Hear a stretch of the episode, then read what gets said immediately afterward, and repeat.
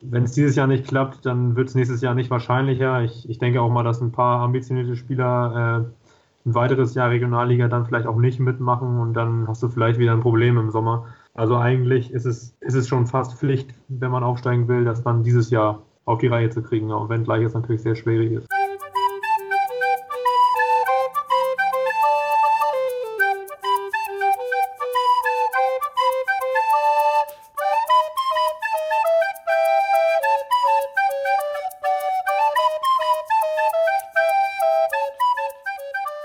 Moin Janik, moin Marvin. Ja, moin. Moin, moin. Und moin an unsere treuen Zuhörer. Zunächst mal ein frohes und gesundes neues Jahr an alle. Ich hoffe, ihr seid alle gut reingekommen. Und ja, ihr beide seid es auf jeden Fall, das weiß ich. Ich würde sagen, wir starten mit dem VfB. Die letzten vier Spiele haben wir zu Pflichtsiegen erklärt. Sie haben auf uns gehört, haben alle vier Spiele gewonnen. Steht noch ein Nachholspiel aus. Wenn sie das auch gewinnen, dann sind sie einen Punkt hinter Wolfsburg und haben alles in der eigenen Hand. Also das ist schon mal ganz gut gelaufen, kann man sagen. Ja, das hatten wir ja gesagt, dass die, dass die letzten vier Spiele jetzt enorm wichtig sind. Für die Winterpause auch, dass du da ein bisschen ruhiger in die Winterpause gehen kannst. Und wenn man dann natürlich im Derby 5-0 gewinnt, äh, in der verbotenen Stadt, dann ist das natürlich ein richtig gutes Zeichen. Wieder unglaubliche Unterstützung der, der VfB-Fans gewesen. Alles ruhig geblieben, wie ich das so gehört habe. Ähm, ja, und kann man echt sagen, dann, genau, letztes Spiel dann gegen Altona. Ich glaube, Marvin, du warst da zu Hause, das war dann wahrscheinlich ein Pflichtsieg. Das, haben wir, das Ding musst du dann einfach gewinnen, das haben die 2-0 gewonnen ähm, und stehen jetzt, wie du sagst, Malte, richtig gut da. Das Nachholspiel gegen Pauli haben sie, glaube ich, Mitte Februar, wenn sie das gewinnen, genau einen Punkt dran. Und dann kommen wieder die Spiele gegen Holstein zu Hause und dann fahren sie nach Wolfsburg. Also dann musst du richtig gut aus, der, aus dem Winterschläfchen kommen und dann, dann zählt's.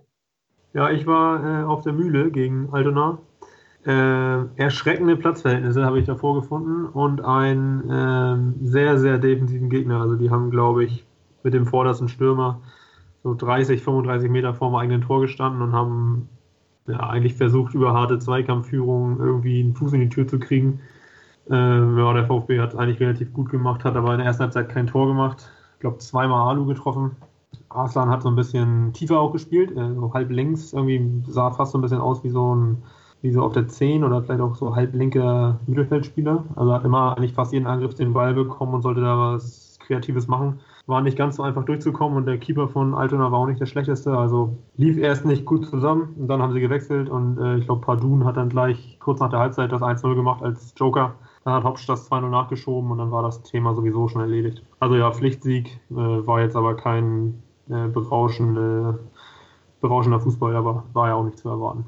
Ja, wie du sagst, ja. das, geht, das geht wahrscheinlich auf so einem Platz dann auch nicht. Ne? Da musst du zusehen, dass du da die drei Punkte holst. Ja, zumal sie auch die, die Spiele zuvor ordentlich Körner gelassen haben, kann man auch nicht erwarten, dass sie da auch nochmal ein Feuerwerk abbrennen. Also. Nee, aber wenn da jetzt ein neutraler Zuschauer, der das der zum ersten Mal VfB Lübeck sieht äh, und die Tabelle nicht kennt, der hätte wahrscheinlich gedacht, da treffen sich Platz 9 und Platz 17 oder so. Also es war keine hohe Fußballkunst, sagen wir es mal so. Dann hat sich was getan auf der Sportdirektorposition. Rocco Leser, ich hoffe, wir haben ihn richtig ausgesprochen, ist der neue starke Mann beim VfB, kommt aus der Wirtschaft, nicht unbedingt, also Fußball, nicht fußballaffin will ich nicht sagen, aber nicht die großen Erfahrungen mit Profivereinen gesammelt bisher oder bei Profivereinen. Kennt ihr ihn besser? Habt ihr irgendwas gehört, irgendwas gelesen? Ich habe keine Ahnung, aber ich glaube, der hat da ein bisschen was in dem Jugendbereich schon vorher gemacht. Er war Jugend, Jugendkoordinator beim VfB, ich glaube zwei Jahre, wenn ich richtig gehört habe. Ähm, aber wie du gesagt hast, Malte, auf der Position, auf der er jetzt eingesetzt wird, hat er, glaube ich, null Erfahrung. Ähm, immer nur im, im, Jugendbereich tätig gewesen, auch davor schon. Ähm, genau, hat irgendwie 16 Jahre bei der Bank gearbeitet, äh, ist Holländer. Ähm, ja, ich habe mir das mal ein bisschen angehört bei seiner Vorstellung. Da gab es so ein kleines Interview mit ihm. Ähm, wow, sympathischer Typ, aber wir hatten ja von Netzwerken gesprochen und was man da jetzt am besten machen kann. Und pff, ja, wird sich dann zeigen, ob, ob der VfB damit die richtige Wahl getroffen hat. Ich glaube, das ist einfach in dieser Phase der Saison oder auch der, in der Phase, in der sie sich befinden, einfach fast schon egal, wer das jetzt macht. Hauptsache, einer füllt da die Lücke und macht also das Tagesgeschäft. Weil da wird wahrscheinlich sowieso jetzt im Winter nicht viel laufen, ähm, was so ein Sportdirektor dann machen muss. Dann geht es wahrscheinlich dann darum, dass man dann die Lizenzen oder die äh, Anträge für die beiden Ligen dann plant und das wird er sicherlich können und dementsprechend ist er wahrscheinlich der Richtige. Die Frage das ist dann, kann, ob man, das kann wahrscheinlich aber auch jeder andere aus dem Vorstand ja, genau, genau. Also deswegen, das ist eigentlich egal. Interessant wird es dann erst, wenn man tatsächlich aufsteigen sollte und es dann darum geht, den Kader zu verstärken. Und äh, dann kommen wieder die Netzwerke zum Tragen und da weiß ich jetzt nicht, ob da was vorhanden ist oder wie das dann aussieht, ob er da dann der Aufgabe gerecht wird. Das ist eben ein interessanter Punkt. Wenn sie es tatsächlich am Ende schaffen, ist das Niveau natürlich nochmal extrem, extrem stärker. Ne? Also da muss am Kader einiges gemacht werden, wenn ich gucke, wer da in der dritten Liga spielt. Und dafür, dafür brauchst du dann definitiv Netzwerk. Also das wird dann schon, schon interessant. Er hat, glaube ich, Vertrag bis 2021 jetzt äh, erstmal bekommen. Aber wie du sagst, dann wird das richtig spannend werden im nächsten Sommer. Vielleicht hat er ja, vielleicht hat er ja Netzwerke ähm, nicht unbedingt im sportlichen Bereich, sondern vielleicht hat er ja Netzwerke im wirtschaftlichen Bereich und äh, hat vielleicht den einen oder anderen Sponsor, äh, den er vielleicht für Liga 3 dann begeistern könnte. Hm, das würde natürlich auch eine Menge helfen, wenn man da äh, vielleicht nochmal eine größere Summe an ähm, Geld zur Verfügung hätte. Und wer weiß, vielleicht stellen sie ihm dann auch noch jemanden an die Seite oder da wird noch ein Posten geschaffen. Ja.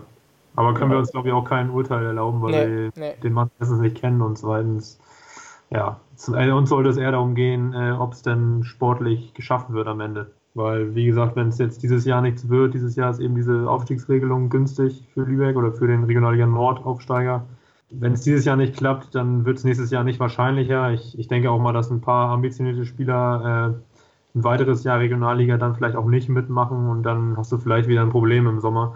Also eigentlich ist es, ist es schon fast Pflicht, wenn man aufsteigen will, das dann dieses Jahr auf die Reihe zu kriegen, auch wenn gleich es natürlich sehr schwierig ist. Lassen wir das so stehen. Im Gegensatz zum VfB, die letzten vier Spiele ohne Sieg. Janik, dein HSV. Tja, wenn ich mir die Tabelle so angucke jetzt, zu ähm, Ende der Hinsicht oder so nach dem ersten Rückrundenspiel sogar schon, ist das natürlich eine richtig enge Kiste da beim HSV. Weil ich sagen muss, finde das gut, dass wirklich Ruhe jetzt da ist. Wenn ich das jetzt natürlich mit den letzten Jahren vergleiche, dann war natürlich immer wieder, ja, da konntest du ja gar nicht in Ruhe arbeiten. Und das haben die jetzt wirklich, muss ich sagen, das gefällt mir gut. Haben in 18 Spielen drei Spiele nur verloren, äh, sind auf jeden Fall, äh, was das angeht, konstanter geworden, wenn ich, daran, wenn ich mich daran erinnere, Letztes Jahr 0,5 zu Hause, 0,3 zu Hause. Das bleibt in dieser Saison erstmal aus, wirken stabil. Allerdings muss man natürlich sagen, dass dann vier, fünf Punkte einfach zu wenig, die sie geholt haben, gerade auswärts. Da haben wir schon drüber gesprochen. Ich, ich, diese letzten sieben Spiele haben sie, glaube ich, drei Punkte geholt oder was, was weiß ich. Das ist dann halt ganz schön dünn. Ähm, aber so im Großen und Ganzen äh, sind Zweiter, äh, haben alles in der eigenen Hand. Und ja, am Kader wird sich jetzt, denke ich mal, was tun. Haben hinten rechts sehr große Probleme.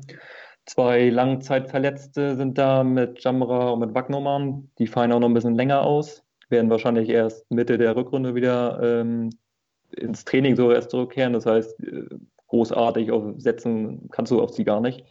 Habe jetzt heute gelesen, dass aus Gladbach ein alter Bekannter von Hacking Fabian Johnson im Gespräch ist. Der ist mittlerweile auch 32 Jahre alt. Auch sehr verletzungsanfällig. Äh, weiß nicht, ob man sich damit dann gefallen tut. Das wird man abwarten. Und vorne äh, müssen sie meiner Meinung nach auch was tun. Äh, ein Stürmer oder ein offensiver Mittelfeldspieler, äh, damit Hand ja immer wieder einer ausfällt, wird sich das auch zeigen. Vorne im Sturm, Hinterseher, ganz gut getroffen jetzt die letzten Spiele, aber da könnte man natürlich auch nochmal einen nachlegen. Frage ist immer, was man im Winter denn wirklich machen kann. Ne? Ist auf jeden Fall so ein bisschen auf Messerschneide, muss man sagen. Ne? Haben die Clubs auf jeden Fall auch von unten, die ganz eng dran sind. Stuttgart punktgleich und ich glaube dahinter auch schon Heidenheim und Aue absolut in Schlagdistanz. Ne? Da ist die Frage, wirklich die Frage, wie lange es da ruhig ist. Also kann Hacking sich nicht mehr viel erlauben. Ich glaube, dann kippt es auch ganz schnell. Dann, wird's, dann hast du dieselbe Situation wie in den vergangenen Jahren. Ja, ja klar, ist auch wichtig, natürlich, wie sie jetzt aus der Runde kommen. Jetzt, erstes Spiel wird dann gleich zu Hause gegen Nürnberg sein. Ähm, die sind 16. Völliger Wahnsinn. Ähm, aber natürlich musst du da gut reinkommen, musst dann zusehen, dass du wieder zu Hause auch wieder mehr überzeugst und auswärts dann ein paar Pünktchen mehr holst als in der Hinserie. Ähm, aber ich habe eigentlich ein relativ gutes Gefühl, was das erstmal angeht. Ähm, aber wie du sagst, natürlich, äh, wenn der Druck nachher höher, wenn die Spiele nachher weniger werden, ähm, dann wird man natürlich sehen, wie stabil das wirklich alles ist.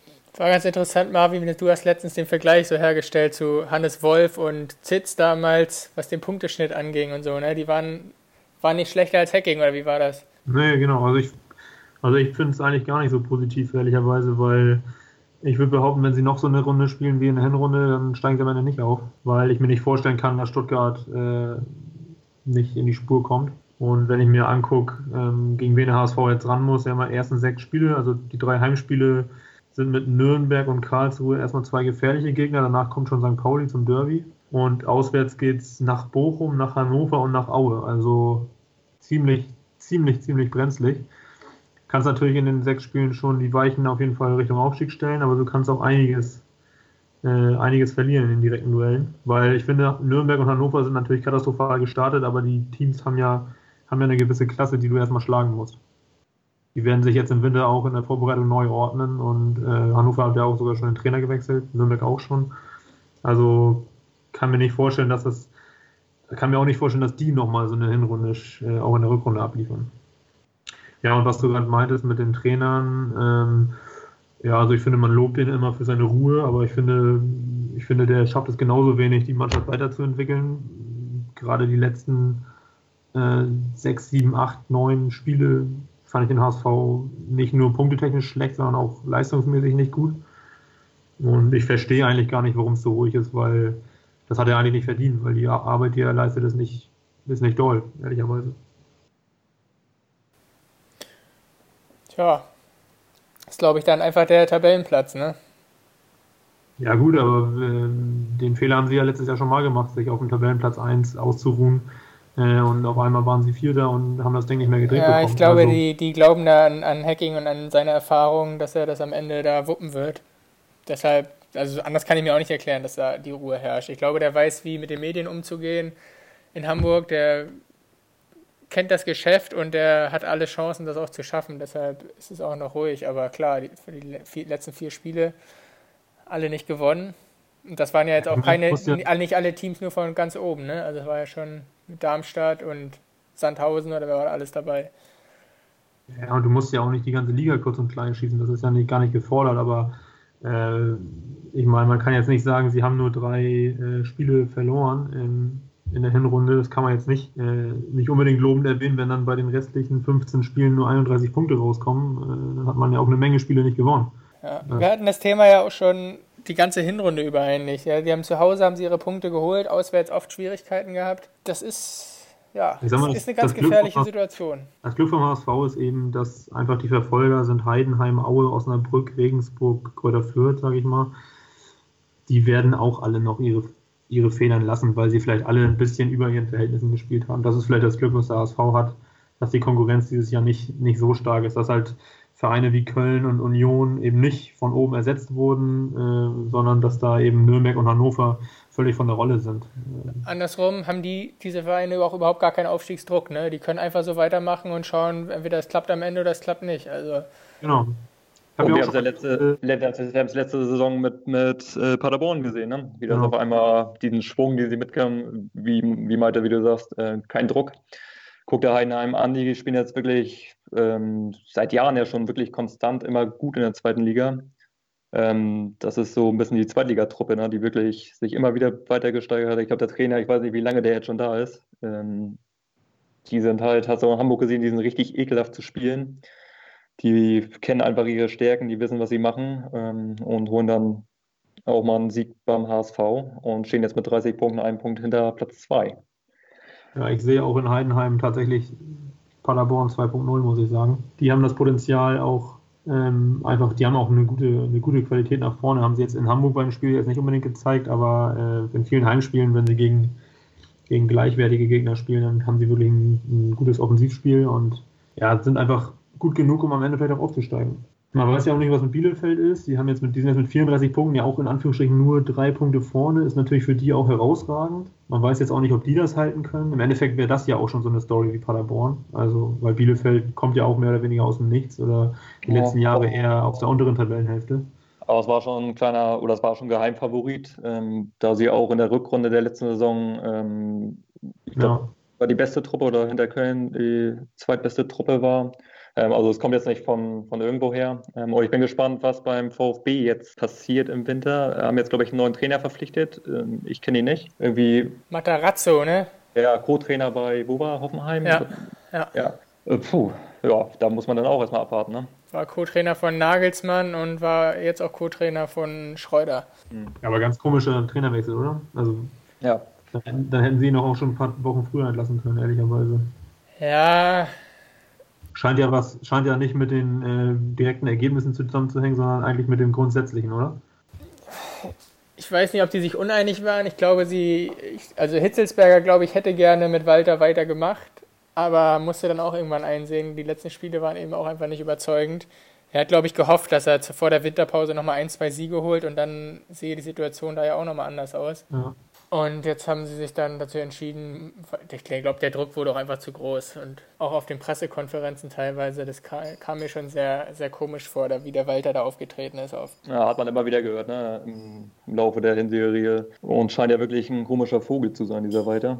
Also, Jetzt haben sie, jetzt haben sie aber einen Vorteil gegenüber dem HSV. Sie haben jetzt gerade einen Spieler mit Askasibar für, glaube ich, 11 Millionen verkauft. Da ist natürlich die Kasse jetzt prall gefüllt für so einen Zweitligisten. Da kann man jetzt eine Menge machen. Wenn der neue Trainer dann vielleicht auch noch äh, mit gutem Draht nach Hoffenheim äh, vielleicht, das sind ja auch kurze Wege, da vielleicht auch noch mal den einen oder anderen äh, vielleicht über Laien oder so loseisen kann, da kann man sicherlich an Qualität äh, noch deutlich zulegen jetzt im Winter. Ist ja auch irgendwie, irgendwie speziell, ne? dass ein Spieler für 10 Millionen den Verein verlässt. Da geht man ja eigentlich davon aus, dass er ein absoluter Leistungsträger ist, dass, der, dass es da richtig Stunk gibt, die Fans irgendwie, irgendwie sauer auf den sein könnten. Aber ich habe das Gefühl, in Stuttgart sind die froh, nehmen die die 10 Millionen mit Kusshand. Und so sehe ich das ehrlich gesagt auch. Also ich habe von Askasibar, also für mich ist das ist der völlig limitiert und ist der auch völlig overhyped. Ich weiß auch nicht, was der jetzt bei Hertha wirklich für eine Rolle spielen soll. Also ich kann, ich kann mir das einfach nicht vorstellen. Alles, was ich von dem beim VfB gesehen habe, War der überhaupt Stammspieler bei VfB?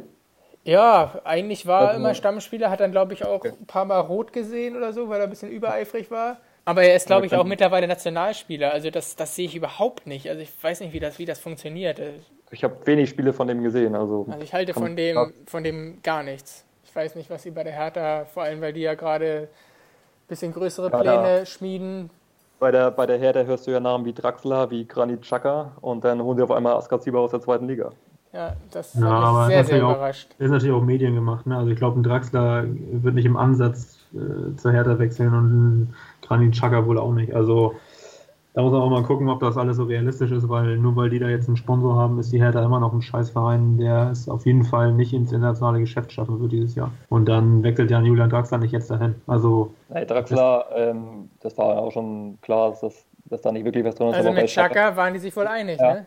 Da waren sie wohl weit, ja. Und hat jetzt wohl Arteta gesagt, der neue Coach von Arsenal, ähm, dass er bleibt, dass er Nein gesagt hat und dass er somit wohl den Wechsel verhindert. Aber der, war, der hat sich da auch komplett mit den Fans in die Wolle bekommen und ich weiß gar nicht, was den noch bei Arsenal halten soll. Aber wie auch immer. Vielleicht können wir kurz, kurz bei der Hertha bleiben. Also grundsätzlich habe ich mich ja immer gefragt, wie die das, wie die das schaffen, den Verein den, als Hauptstadtclub den so klein zu halten, das Stadion nicht füllen zu können und wirklich, die haben ja ganz viel verpennt. Also da ist ja nichts vorangegangen in Berlin lange Zeit. Mit Dardai haben sie das so ein bisschen stabilisiert, aber das war ja auch kein, kein wirklich großer Fortschritt.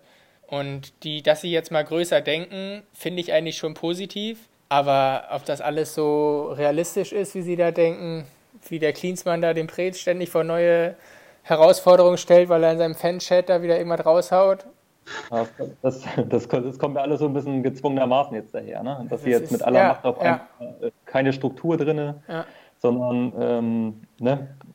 holen sich jetzt wollen sich auf einmal große Namen holen. Es Ähm, wirkt so, als hätten sie das irgendwie, hätte Ja. der, der Klinsmann sich mit, mit dem Investor, mit dem Windhaus da kurz geschlossen oder die haben entschieden, komm, wir hauen jetzt mal ein bisschen was raus und machen mal auf Berlin aufmerksam und sprechen Ja, mal über Champions League und sonst Zumal, was. zumal Klinsmann ja auch noch eine Lösung bis, bis Sommer ist, oder? Also ist ja jetzt auch nicht, dass Klinsmann jetzt einen Vierjahresvertrag hat und er sagt, jetzt Nee. den will ich, den will ich nicht, sondern Also mich erinnert, das, mich erinnert das an einen großen Verein aus Deutschland, der auch schon mal einen Investor hatte, der richtig Kohle hatte und der richtig was reißen wollte und der jetzt zuletzt gerade gesagt hat, dass das sein schlechtestes Investment seines Lebens war. Äh, Also das erinnert mich so ein bisschen an Kühne beim HSV, ähm, dass da einfach ein Investor ist, der da, ähm, ich weiß nicht, ob der zu viel Geld hat, äh, ich weiß auch ehrlicherweise gar nicht so genau, was das, wer das ist oder was das für eine, für eine Firma ist, aber der hat doch im Sommer schon da den Sponsorenvertrag unterschrieben. Und im Sommer ist doch da, im Sommer, wen haben die denn im Sommer geholt? Ante Czovic. Ja, und Wolf aus Dortmund oder was. Also, Ja, da hatten wir ja noch gesagt, äh, als die, glaube ich, 4-0 in Köln gewonnen haben, da haben wir uns den Kader mal oder ne, die erste Elf und die Bank angeguckt, da haben wir alle drei, glaube ich, gesagt, dass das richtig Qualität ist. Ja, gerade in der Offensive. Ne? Ja, ja. Und dann äh, wechseln nachher den Trainer und jetzt mit Klinsmann ja wieder ein bisschen in die Spur gekommen, muss man ja sagen. Ne? Ja, die Herde hat doch, die Herde hat doch äh, in der Mitte der Saison gewirkt wie ein Abstiegskandidat, ehrlicherweise. Ja. Also nach, nachdem, sie nachdem, sie in Köln gewonnen haben, haben sie nicht mehr viel gewonnen, so wie mich erinnere. Ja. Also grundsätzlich glaube ich auch, dass es dem Verein gut tut, dass da frisch, dass da mal ein bisschen frischer Wind reinkommt und dass vielleicht auch mal größer, größer geträumt wird. Die Frage ist natürlich, wie sie das am Ende umsetzen. Aber wenn, die, wenn da jetzt die Kohle ist und sie mal ein, zwei Namen noch namhafte Verstärkung holen können, die auch wirklich nicht nur namhaft, sondern auch auf dem Platz wirklich eine Verstärkung sind. Und der Chaka glaube ich schon, dass der Hertha gut tun könnte, aber weiß ja nicht die Frage, ob er kommt. Das ist ja und, und ich halte auch so, so einen Götze-Wechsel auch nicht für ausgeschlossen. Wenn ich mir überlege, was soll der Götze für Angebote haben? Und gerade seine Frau auch da im, im Modebusiness und so ist Berlin jetzt auch nicht die schlechteste Adresse. Also ich halte das gar nicht mal so für abwegig. Ja, zumal, zumal sein Vertrag im Sommer ja sowieso ausläuft bei Götze, oder? Ja, also da wird sich, also sowieso beim BVB tut sich ja gerade eh viel. Ähm und der BVB hat ja auch jetzt gerade einen neuen Stürmer verpflichtet, der jünger ist als Götze, der sicherlich auch besser ist als Götze und der ähm, wo Götze sich dann wieder hinten anstellen kann. Ja, der ein richtiger Mittelstürmer ist. Ja, aber ja. wenn Götze zuletzt äh, gespielt hat, dann war das vorne. Und ähm, ja, da ist jetzt die Tür ja auf jeden Fall zu. Und das ist ja auch ein klares Zeichen, dass er äh, lieber jemand Neues holt, bevor er mit den eigenen Leuten da plant. Also von daher ähm, sollte Götze eigentlich seine Sachen packen und zusehen, dass er da wegkommt. Ja. Ist halt, wäre halt interessant zu sehen, wie der mal, wie der bei ja, so einem Verein wie Hertha, wenn das wirklich so kommt, ist ja absolute Träumerei, aber ob der Nein, wirklich beim, beim, kleineren Verein dann wirklich derjenige ist, der da den Unterschied macht? Ja, natürlich würde das nicht sein, weil die Leistung ist doch seit Jahren nicht mehr da. Ja, aber er hat ja auch nie konstant gespielt. Und ich finde immer wieder, wenn er dann mal gespielt hat und so, das Kicken verlernt er ja nicht, aber es ist die Frage, ob also er nochmal so. Nicht, ich kann es nicht vorstellen. Ich kann es mir auch nicht vorstellen. Götze ist halt auch nicht so ein Typ, der jetzt nach 0-1 sagt, äh, der die Truppe jetzt nochmal zusammenschreit und, und vorne auf die Akzente setzt, sondern das ist auch eher einer, wenn das läuft, dann, dann läuft bei Götze. Und wenn es nicht genau, läuft, genau. glaube ich nicht, dass er das Spiel äh, drehen kann. So, also so würde ich das jetzt einschätzen. Deswegen glaube ich auch nicht, dass das ein guter Schritt auch für Götze wäre, zu Hertha zu gehen. Ja, die Frage ist, welche Option er hat, ne? Ja, klar, logisch. Der sollte, in die, der sollte in die Sonne gehen, irgendwo. Irgendwo im Süden. Schön nach Spanien, da wird schon technisch gespielt, da passt er gut hin. Genau. Da macht er wenig falsch mit. Aber die große, die große Karriere mit Champions League und allem drum und dran, die sehe ich, die sehe ich bei, bei, bei besten Willen nicht mehr. Aber auch schon seit drei, vier Jahren sehe ich die nicht mehr.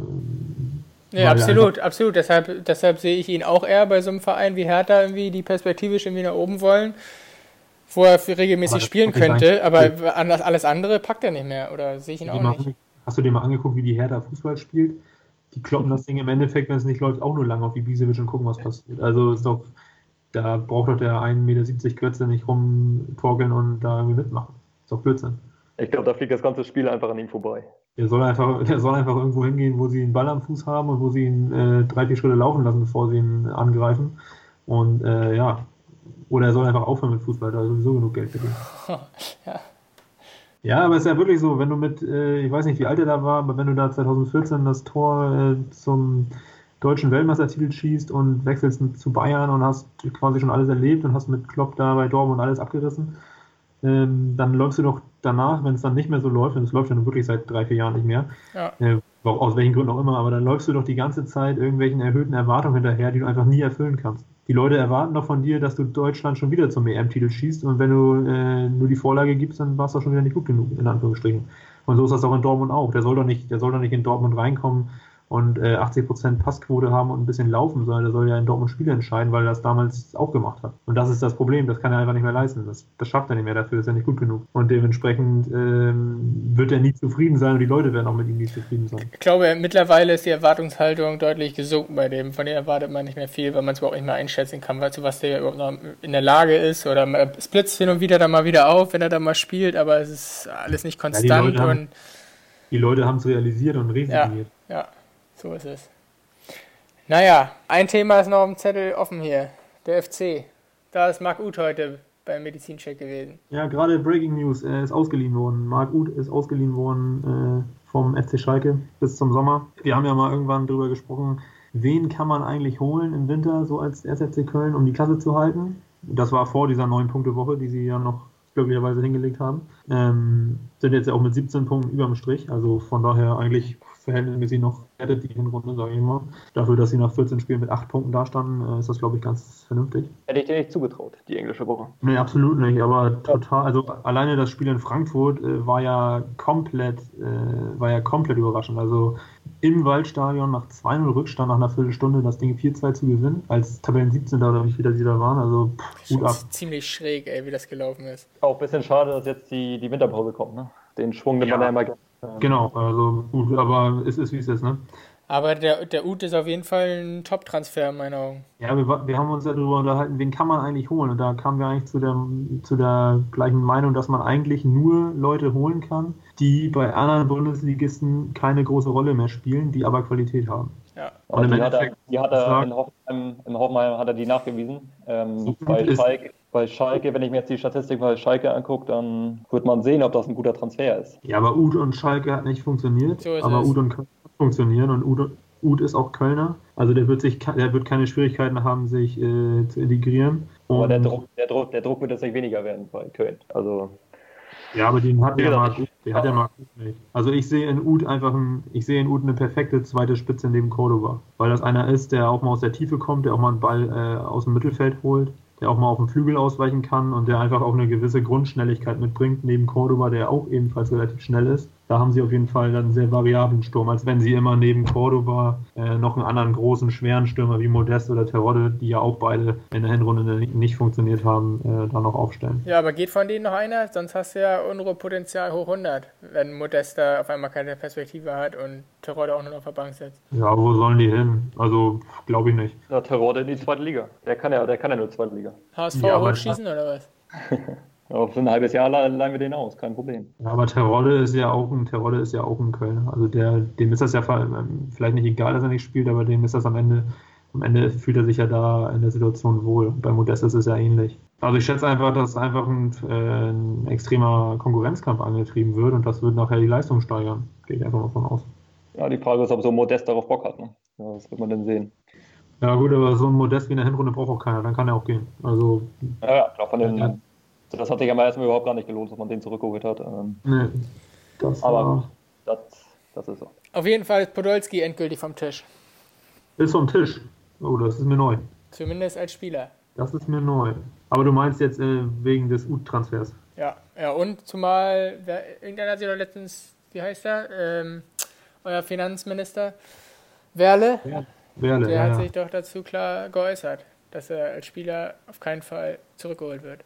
Gut, dann ist das so. Aber ja, ich glaube, in Köln ist man sonst noch an Fallett von Frankfurt dran, der da auch aussortiert ist. Also das wäre auch einer von diesen Spielern der Kategorie äh, aussortiert beim Konkurrenten, sage ich mal. Ich weiß jetzt nicht, was ich davon halten soll, aber ich würde mal sagen, das ist einfach einer, der ähm, dann den Kader auffüllt in der Innenverteidigung. Man will ja sowieso äh, Meret abgeben das wäre dann ein Ersatz. Ich schätze mal, Meret äh, reist jetzt mit ins Trainingslager nach Spanien, nicht um da zu trainieren, sondern äh, um da vor allen Dingen Gespräche zu führen mit spanischen Clubs, um dahin zu wechseln. Das ja. verwundert mich ein bisschen, weil ich fand eigentlich immer, dass Meret eigentlich schon der beste Innenverteidiger beim FC ist. Ja, so ja, ich zumindest, ne, auf jeden Fall in der zweiten Liga ähm, habe ich auf jeden Fall so wahrgenommen. Also wundert ja, also er war, unter, er war unter Anfang auf jeden Fall gesetzt, äh, neben Zichos. Zichos war ja als Kieler gesetzt, äh, der hat Anfang ja mitgebracht. Daneben Meret und hat sich auch eigentlich gut ergänzt, sage ich mal. Oder beziehungsweise ich wäre dann auch bei dir und hätte gesagt, Meret war der bessere. Äh, dann haben sie den Trainer gewechselt und im Sommer ähm, Borneau geholt, den ich auch richtig stark finde. Und der ist auch mit seinen 20 Jahren, hat er natürlich auch keinen, äh, keinen Altersnachteil im Vergleich zu Meret. Da hat Meret, ich war die diesen Sommer, ich glaube, die war diesen Sommer, ähm, die EM U21, kann es sein? Ähm, ja, ich bin mir gar nicht sicher. Auf jeden Fall war er dann, war er, glaube ich, lange nicht da in der Vorbereitung und musste sich dadurch erstmal hinten anstellen und hatte dann unglückliche Spiele. Ein Spiel äh, ist er nach einer halben Stunde vom Platz geflogen, ein anderes Spiel äh, haben sie hoch verloren, wo er gespielt hat. Und dadurch hat sich dann herauskristallisiert, dass Zichos und Bono eben gespielt haben weil er sich auch nicht gut präsentiert hat in den, in den Spielen, wo er ran durfte. Der Bono hat auch ordentlich geknipst zuletzt. Ja, genau, der ist ja auch recht, der ist recht kopfballstark und auch bei, ich glaube, bei Standards äh, auch immer vorne mit einer der Gesuchten. Aber ähm, jedenfalls hat Meret, glaube ich, in Spanien einen deutlich besseren Ruf als hier in Deutschland. Und äh, als U21-Nationalspieler von Spanien wird er sicherlich da auch in der ersten Liga in Spanien unterkommen. Bei gar nicht so schlechten Teams. Alright. Ich würde sagen, wir sind, wir sind durch. Wir machen auf jeden Fall vorm Auftakt nochmal eine Folge, wo wir ein bisschen konkreter auf die nächsten Spiele, auf die nächsten Gegner eingehen. Und ja, in diesem Sinne, vielen Dank, schönen Abend und wir hören uns. Ciao. Bis dann. Ciao, ciao.